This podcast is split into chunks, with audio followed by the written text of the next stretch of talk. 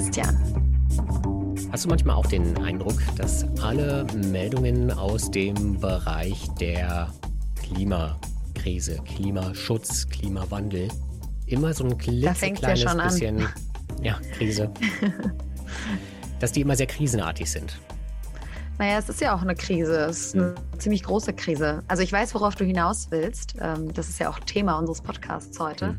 dass es häufig sehr negativ ist, wenn wir, und es geht irgendwie um Verzicht und wie schwierig alles ist und ähm, wie schlimm genau. alles ist. Ich muss dann auch denken an die Pestizide oder irgendwie sowas. Ne? Also mhm. es ist auf jeden Fall häufig so, dass man sich denkt, na toll. Mein ähm, Argument ist ja immer, wenn alles immer negativ ist, wenn man nur reduzieren, verzichten und verlieren kann, wofür lohnt es sich denn überhaupt zu kämpfen? Da hast du ja auch total recht. Deswegen finde ich es ja auch wichtig, auch wir wollen ja hier immer über Lösungen sprechen, mhm. über potenzielle Lösungen und genau gucken, welche denn aber auch wirklich welche sind, auf welche mhm. wir uns konzentrieren sollten und welche keine sind. Ja. Und stellt sich heraus, wir sind nicht die Einzigen. Nee. nee, nee, zum Glück, muss man ja wirklich genau. sagen. Und ich finde den Ansatz. Ähm, wir haben Kalina Oroschakow kennengelernt die so etwas ähnliches wie wir bei der NZZ macht, der neuen Zürcher Zeitung. Ja, und ich finde den Ansatz wirklich spannend. Also es geht darum, der Newsletter heißt Planet A mhm. und es geht darum, die Klimakrise oder den Klimawandel eben vor allem als Transformation darzustellen, der ganz, ganz viele genau. Chancen genau. bietet. Sie wollen die, ob es jetzt die Klimakrise ist, der Klimawandel, Sie wollen den gerne neugierig, nüchtern und ohne Apokalyptik darstellen und abbilden. Genau. Und es ist trotzdem nicht nur so, dass wir uns über uns sozusagen unterhalten haben, sondern wirklich darüber, wie man das am besten kommuniziert, hm. was die entscheidende Motivation ist, damit sich was tut, damit sich was verändert. Und herausgekommen ist eigentlich ein spannendes Gespräch, würde ja. ich sagen. Wir haben auch über die Unterschiede in der deutschen Politik gesprochen, in der Schweizer Politik, in der EU-Politik. Ja. Und wir haben natürlich auch, weil wir ja jetzt konstruktiv mitarbeiten und mithelfen wollen, darüber gesprochen, wo denn Ereignisse passiert sind, wo man sagt, hm, das hätte ich ja nicht erwartet. Genau. All das in der neuen Folge Klimalabor. Auf geht's. Hallo Kalina, herzlich willkommen im Klimalabor. Vielen Dank, dass du dir Zeit für uns nimmst. Du kümmerst dich seit vergangenem Oktober um Planet A. Das ist ein Newsletter von der neuen Zürcher Zeitung zum Klimawandel. Und in der Ankündigung habt ihr damals geschrieben, dass der Newsletter neugierig, nüchtern und ohne Apokalyptik sein soll. Warum denn diese Betonung auf Apokalyptik? Erstmal vielen Dank, dass ich äh, heute dabei sein kann. Danke für die Einladung, freut mich natürlich sehr. Ähm, zu deiner Frage, damals, als wir angefangen haben, ich ähm, kurz zum Hintergrund auch für Zuhörer, die mich ähm, wahrscheinlich gar ja. nicht kennen und warum sollen sie auch. Ich war ähm, fast sieben Jahre bei Politico Europe, bevor ich bei der NZZ angefangen habe. Politico Europe ist eine amerikanische Zeitung, die jetzt zu Axel Springer gehört, also schon fast deutsch und habe dort jahrelang über ähm, Klima- und Energiepolitik aus Brüssel berichtet. Ich sitze weiterhin in Brüssel und habe somit die großen Klimameilensteine verfolgen können, angefangen natürlich mit dem Pariser Klimaabkommen mhm. im Jahr 2015. Und ähm, als die NZZ sich gemeldet hat, haben sie gesagt, sie wären interessiert, die Klimaberichterstattung auszubauen und einen neuen Newsletter zu starten. Und das Thema Apokalyptik das ist natürlich die, die, die Herausforderung, wenn man sich anschaut, der Klimawandel jetzt, er wird erlebbar, er wird für viele Menschen, ähm, ist er vor allem in, in anderen Ländern, nicht nur in Deutschland, sondern in der, in, in, auf der ganzen Welt, wird er zu einer Bedrohung. Es geschehen unheimliche Dinge. Gleichzeitig bewegt sich aber auch sehr viel mhm. im Kampf gegen den Klimawandel. Und da wollten wir gerade ansetzen, zu sagen, okay, wie kann man sich mit diesem Thema auseinandersetzen, ohne dass es nur der Fokus ist auf die notwendige Berichterstattung das zu, Welt. auf das Ende der Welt, genau. Und sich die Frage ja. stellen, gibt, wird das Ende der Welt kommen? Ich sage nein und viele sagen nein. Und ich halte das auch für wichtig, weil sich in den letzten Jahren eben sehr viel bewegt. Und deswegen haben wir gefunden, wir werden genau auf diese Bewegung, auf diesen Umbau zu einer klimaneutralen ja. oder klimafreundlicheren Wirtschaft unseren Fokus setzen. Das heißt nicht, dass keiner ähm, sozusagen mehr über die Apokalyptik schreiben soll oder kann. Nur wir wollten mhm. eben einen Schwerpunkt machen auf, was bewegt sich, wo gibt es Lösungen, was kann man ändern, was ändert sich schon und wie betrifft uns das alle jetzt in Deutschland oder im deutschsprachigen Raum, in Europa, in der Welt. Und ihr habt für euch schon entschieden, wir werden eventuell einzelne Ziele verpassen, aber den Klima in Klimawandel insgesamt meistern, erfolgreich. Ich weiß nicht, wen du meinst mit wir. Ähm, ich und die NZZ. Ich, also, ähm, ich glaube nicht, dass sich sozusagen die NZZ in der Hinsicht äh, fest positioniert, aber ich kann dazu auch, also ich kann nicht sozusagen für die Zeitung als hm. Charakter sprechen oder als Person. Was ganz klar ist, wenn man sich zum Beispiel die Aussagen von Wissenschaftlern anschaut, ich habe ja gesehen, ihr hattet ja vor kurzem auch Oliver Geden hm. ähm, äh, von der Stiftung Wissenschaft und Politik. Laut und der Autor des jüngsten IPCC-Berichts. Genau. Ähm, und der redet zum Beispiel ja auch viel darüber. Und da muss man sich einfach eine Frage stellen. Die Klimaziele, zu denen wir uns verpflichtet haben im Rahmen oder zu denen sich die Regierungen verpflichtet haben im Rahmen des Pariser Klimaabkommens, die Erderwärmung auf weit unter zwei Grad zu halten und idealerweise, wenn möglich, so weit wie möglich auf 1,5 Grad. Ähm, dann gibt es dennoch viele Wissenschaftler, wenn man sich nur die Daten anschaut, die leider zeigen, und das ist ja leider, das ist eine Tragik in der Hinsicht, dass wir noch nicht als Weltgemeinschaft auf Kurs sind. Mhm. So, da kann man sich jetzt fragen, okay, wie geht man damit mhm. um? Und über die letzten Jahre hat man ja gemerkt, dass der politische Fokus sich sehr darauf konzentriert hat, auch richtigerweise für viele Länder, das 1,5 Grad Ziel zu erreichen. Wirklich sich zu bemühen, so weit wie möglich die Temperaturen runterzudrücken, weil eben Berichte wie des IPCCs deutlich gemacht haben, was schon bei 1,5 Grad geschieht in vielen mhm. Regionen und was das für Schaden mit sich bringt und was das für ähm, Konsequenzen wirtschaftlich, menschlich, sozial mit sich bringt. Jetzt stellt sich trotzdem realistischerweise die Frage, ist dieses Klima, ist dieses Ziel haltbar? Konzentriert man sich nur auf diese eine Zielsetzung oder sagt man, okay, auch wenn das 1,5 Grad Ziel vielleicht nicht in dem Zeitrahmen erreicht werden kann, in dem wir den erreicht wollen, ist es trotzdem notwendig, jeden einzelnen Mini-Effort, die Bemühung mhm ähm, weiterzudrängen. Und da würde ich sagen, da, das ist eine politische Diskussion. Fixiert man sich auf einzelne Temperaturziele oder sagt man, das ist die grobe, das ist die Zielrichtung, zu der wir uns verpflichtet haben und was ist möglich, um jetzt in den kommenden Jahren so schnell wie möglich, so weit wie möglich was zu verändern, auch wenn das Ziel zum Beispiel gerissen wird. Denn die politische Gefahr bei solcher Zielsetzung ist doch, dass dann das Gefühl entsteht, wenn die Zielsetzung nicht erreicht wird an einem bestimmten Zeit, mhm. dass man sagt, okay, alles verschwendet, jetzt können wir aufgeben, wir jetzt können wir die, wir sind verloren. Und da würde ich sagen, das ist ein politisches Risiko, das debattiert und besprochen werden muss.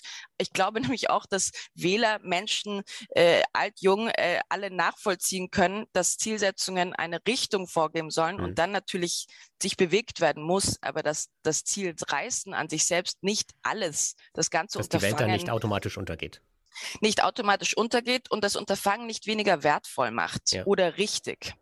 Das ist aber ja so ein bisschen die Frage nach der politischen Ausrichtung. Da würde ich dir zu 100 Prozent zustimmen. Ganz interessant finde ich aber eben bei euch den Ansatz dann zu sagen, wir wollen das auch in der Kommunikation, also in der Berichterstattung ändern. Da klingt ja auch so ein bisschen der Vorwurf raus, dass es bisher eben vor allem diese apokalyptische Katastrophenberichterstattung gibt, wenn es ums Klima geht. Würdest du sagen, das ist schon auch ein Vorwurf, den man der Medienlandschaft eben spiegeln muss? Der Wissenschaft, oder? Oder auch der Wissenschaft, ja. Aber wenn wir mal bei uns bleiben, sozusagen. Vorwurf würde ich, ich, würde ich nicht sagen. Ich ähm, ähm, ich glaube, und ich muss eben dazu vorwegstellen, dass ich habe viel für, für amerikanische und ich habe eben für ein amerikanisches Medium in Europa geschrieben mit dem Schwerpunkt mhm. Berichterstattung über politische Entwicklungen. Das ist per Definition manchmal etwas trocken. Ähm, dann überlegt man sich natürlich, wie kann man gerade eine Geschichte wie den Klimawandel ähm, greifbar machen und auch, und das ist ja das Business, in dem wir alle sind, wie kriegt man Leute dazu, dass sie auf die Texte klicken, ob jetzt online oder die Zeitung kaufen. Ja. Und da ja. stellt sich natürlich die Frage, wie stellt man das dar? Und ich würde schon sagen, ich habe das auch mal mit einer ähm, Wissenschaftlerin besprochen, Friederike Otto, dass ähm, vielleicht zum Beispiel in Deutschland ähm, über die letzten Jahre, wenn ich das nur so aus der Ferne beobachten konnte, und das ist eine Beobachtung, ähm, doch manchmal so der Hang existiert, dass man vielleicht die Apokalyptik oder das Ende der Welt hochstilisiert. Es ist so und so viel heißer, es sind ja, so und so viele aber gleichzeitig, also ich finde das echt interessant, weil gleichzeitig muss man sich immer wieder dem Vorwurf auch gefallen lassen, dass man die Klimakrise verharmlost. Also gerade jetzt in der Hitzeberichterstattung ja. heißt es ist auch zu Recht ähm, schon befremdlich, wenn dann irgendwie Freibadbilder gezeigt werden und Menschen, die äh, die Sonne genießen sozusagen. Mhm. Ähm, also es hat ja diese zwei Seiten, oder?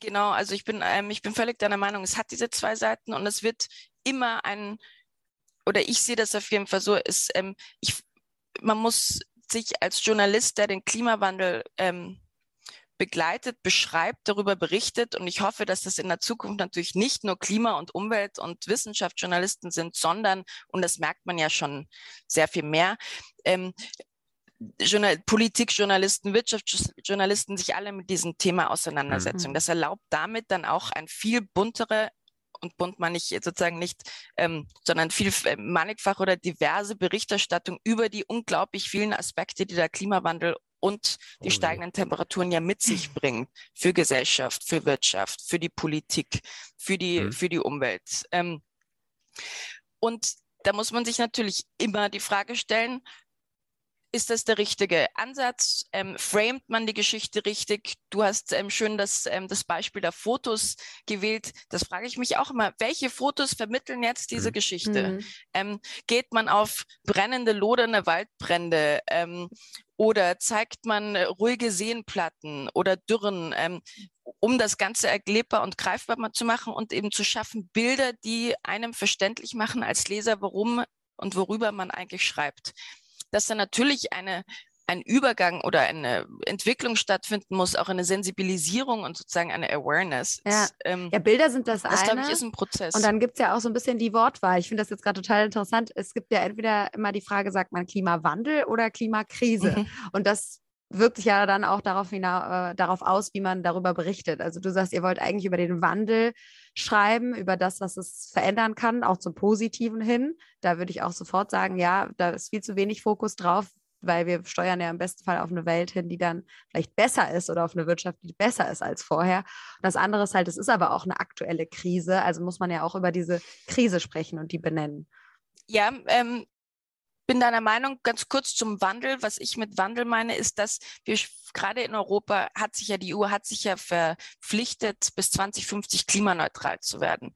Also ich meine, es ist ja eine, eine, Riesenaufgabe. Das in sich selbst ist ein Wandel. Also ich, wenn ich von Wandel rede, rede ich auch von dieser Transformation, die jetzt stattfinden muss, damit diese Klimaziele bis 2050 erreicht werden mhm. können.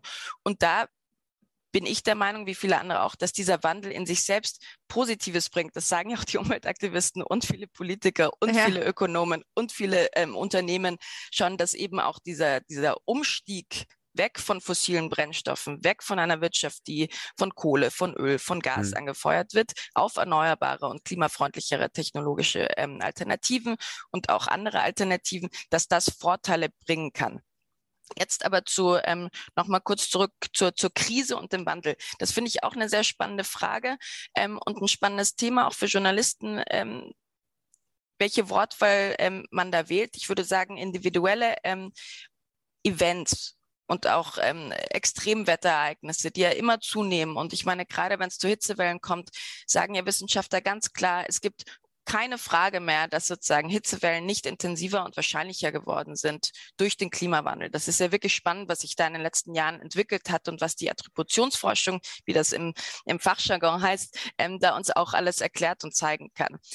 Das heißt, ich würde sagen, es gibt einzelne Events, die echte Krisen sind und, und Krisen auch als Krise darüber berichtet werden muss. Also wie ich mit einigen Kollegen rede ich immer darüber, dass gewisse Klima-Events ähm, ja fast schon dann Kriegsjournalismus sind, weil du fährst hin zu zerstörten Regionen. Mhm. Ich meine, in Deutschland mhm. hat man mhm. das ja auch im Ahrtal erlebt und den anderen, das ist ja, das sind ja Ausmaße und Katastrophen, die man dann beschreibt. Der Klimawandel an sich aber ist ein lang, das ist ja auch die Schwierigkeit für uns alle, wie wir damit umgehen, das ist ja ein langer Prozess, der hört ja nicht auf deswegen würde ich sagen, muss man auch da unterscheiden, dass, dass, dass es einen Wandel gibt, der sich vielleicht in Jahren, in Jahrzehnten, in vielen Jahrzehnten ausdrücken wird, dass es Unsicherheiten, Unklarheiten gibt, von denen wir noch gar nicht wissen, dass es die gibt. Und ähm, da würde ich immer einfach unterscheiden, auch damit man den Lesern das Gefühl gibt, dass es nicht eine Geschichte, die nächstes Jahr wieder zu Ende geht. Ähm, äh, also das mhm. ist für mich so der Ansatz auch des Newsletters. Wenn du über den Klimawandel schreibst, das ist eine Lebensgeschichte, die wird uns unser ganzes Leben begleiten, beschäftigen. Das, das wird politische Herausforderungen bringen, wie viele andere. Aber es ist ein grundsätzliches Thema, mit dem man sich jetzt Jahrzehnte, Generationen wird beschäftigen müssen. Das ist ähm, sozusagen keine kurze in sich festge ähm, zusammenhängende Geschichte, die dann durch ist. Also dieser ja. News Cycle, den wir oft haben mit einer Krise. Start und kein festes Ende. Genau, und der News Cycle ist damit ewig. Ja. Und wie und hält man da die Leser? Ja, das ist ja auch ein bisschen das grundlegende Problem immer in der Berichterstattung über Klimathemen. Also, dass man irgendwie die Unmittelbarkeit ist manchmal nicht so einfach darzustellen und trotzdem muss man jetzt sofort darüber sprechen. Vielleicht um zum Newsletter zurückzukommen. Funktioniert das für euch? Also wird das angenommen, diese Themen, diese positiveren? Ich, mir fällt kein besseres Wort ein. Positiv, finde ich, passt eigentlich gar nicht so, aber diese, die mehr auf den Wandel eben eingehen. Es, ähm, ich freue mich sehr, dass es Leser gibt. Ähm, über die letzten Monate, ähm, es, es, werden immer mehr. Ähm, ich habe kurz vorhin angesprochen, wir haben angefangen ähm, in Deutschland oder halt nur für, das, mhm. für ein deutsches Publikum zu schreiben. Das ist jetzt ähm, breiter aufgestellt worden, auch, auch für Schweizer Leser. Damit habe ich natürlich dann auch die Freude, mich weiter mit Schweizer Themen auseinanderzusetzen. Und das ist natürlich auch spannend und, und, und gerade Vergleiche zu machen zu können oder ein, ein breiteren Blick zu haben, was passiert in Deutschland, was passiert in verschiedenen Ländern in Europa. Also ja, es gibt, es gibt Leser, Leser wachsen und ähm, auf Basis der ähm, der Antworten, was ich sehr schätze an einem Newsletter-Format grundsätzlich und warum ich das auch ein gutes Format halte, um über den Klimawandel zu schreiben, ist das natürlich, dass sich Leser ähm, direkt melden mhm. können per E-Mail und mir Sachen schreiben können.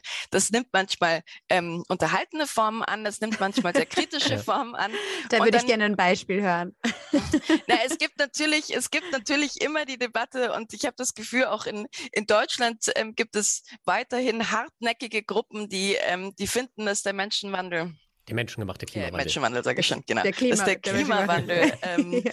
äh, nicht menschengemacht ist und finden, dass es genau, der Menschenwandel. Aber ähm, ja auch interessant, dass die dann den Newsletter lesen und dir schreiben, oder? Der ja kostenpflichtig genau. ist, und, ähm, ja, das hat sich okay. eben jetzt auch geändert. Das Schöne ist, dadurch, dass das Interesse auch ähm, ähm, wächst und groß ist, also dass, dass eben Leser was lesen ja. möchten dazu, weil es ja um ein Thema ist, das einen betrifft.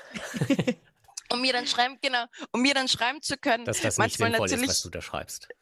Genau, aber ich denke mir, naja, wenn du dir schon die ja. Zeit nimmst, ich würde das nie tun, ähm, dann, ähm, dann, dann freue ich ja. mich und dann antworte ich und sage, naja, wenn sie zu etwas anderem lesen wollen, dann, ja. ähm, dann, ähm, dann müssen sie mich ja nicht lesen, aber ich beschäftige mich mit diesen Themen. Also ähm, sozusagen stick with it or, or leave me. Aber ähm, das ist halt schön, dass die Leute sich engagieren und vor allem, was ich sehr interessant finde, was beantworten dann kommt, auch das Leser schreiben, dass sozusagen vor zehn Jahren wurde ihnen gesagt, diese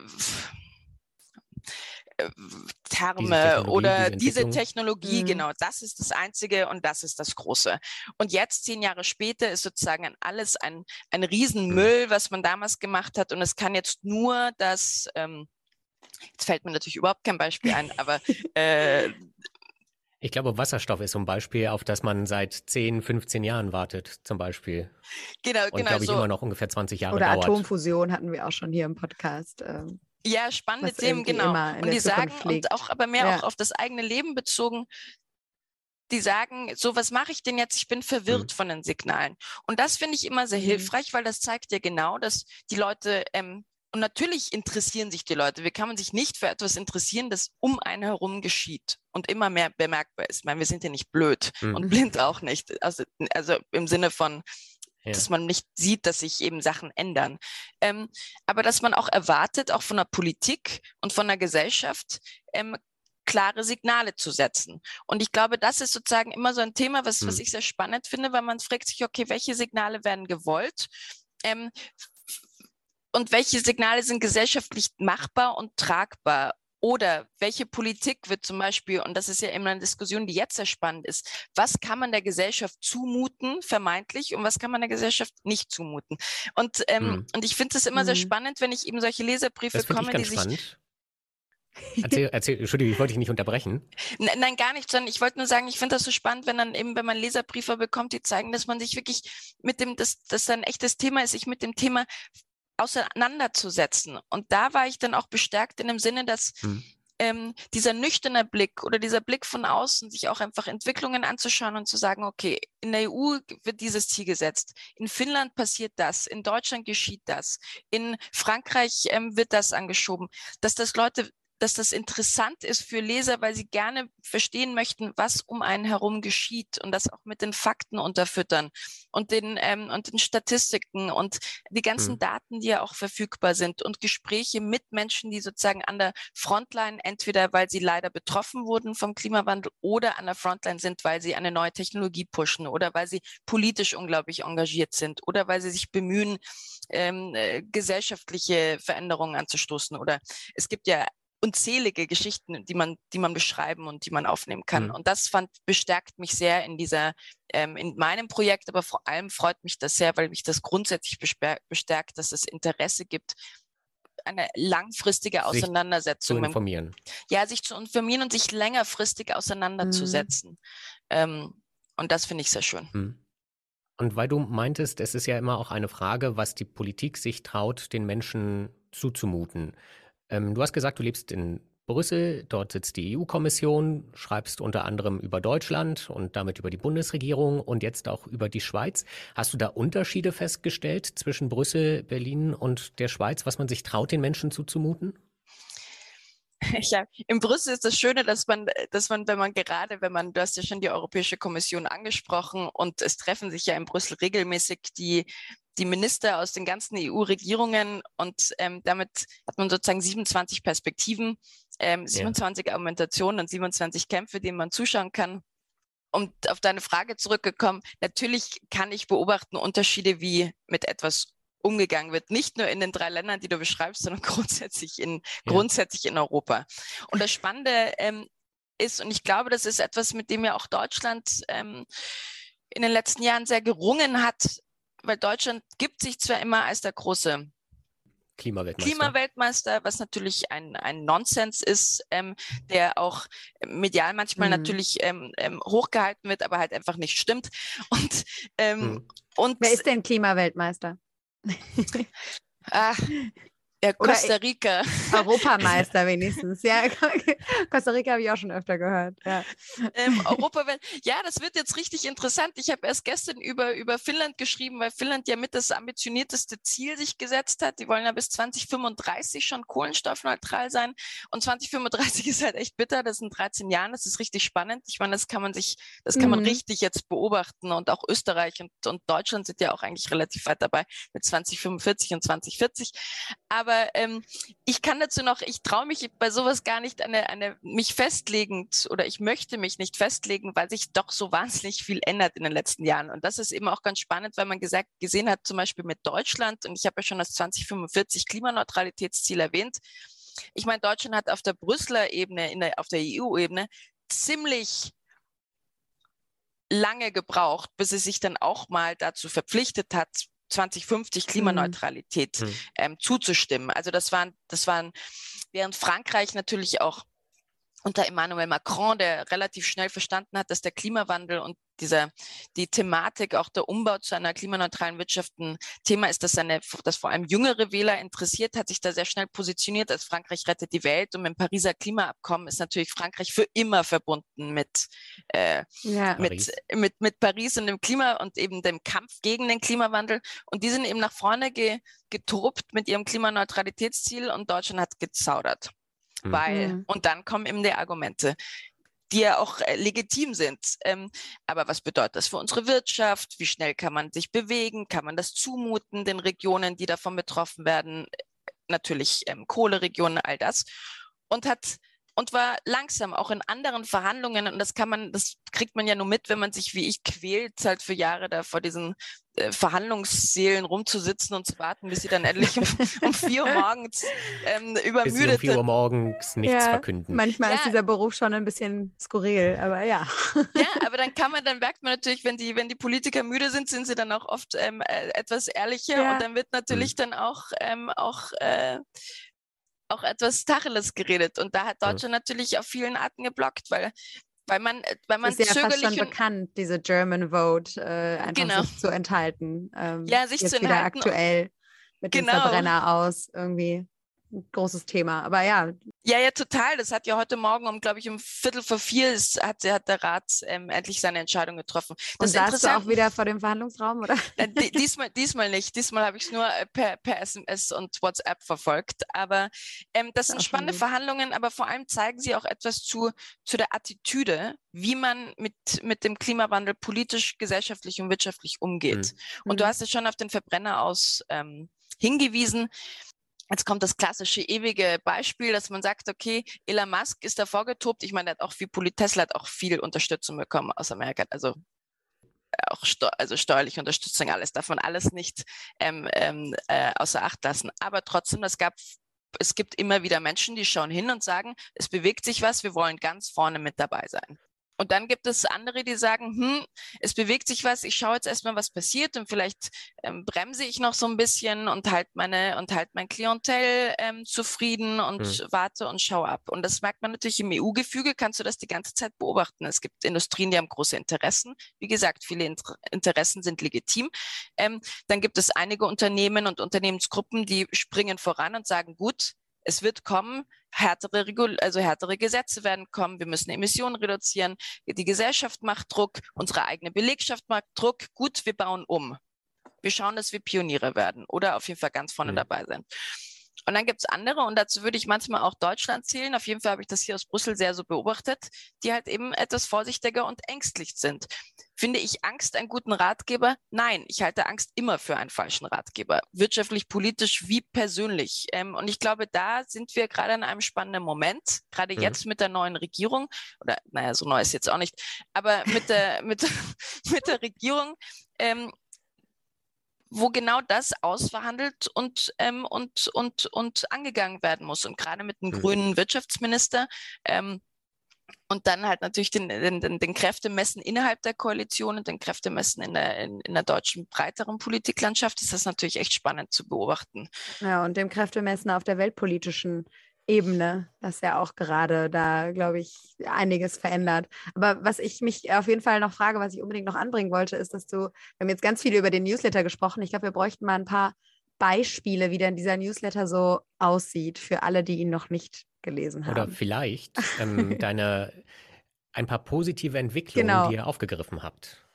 Ja. Deine Lieblingsprojekte, deine Lieblingsthemen. Meine Lieblingsthemen. Ähm, das klingt jetzt richtig blöd. Ich, find, ich finde, ich finde, ich finde, es eigentlich kann man aus jeder Geschichte etwas Interessantes ähm, machen. Ja. Also ich habe damit damals, als, als ich angefangen habe bei Politiker, hat mir auch jemand gesagt, ähm, der, der Anspruch soll sein, aus, aus jeder Geschichte etwas Interessantes zu machen, weil es gibt in jeder Geschichte etwas Interessantes, mhm. weil hinter jeder Geschichte stecken Kämpfe und Rivalitäten oder Menschen und Persönlichkeiten. Deswegen kann ich ähm, so genau gar nicht sagen, was mein Liebstes ist. Was ich aber richtig spannend fand in den letzten Wochen und irgendwie passieren ja dauernd spannende Sachen, ist natürlich auch die Wahl in Australien gewesen.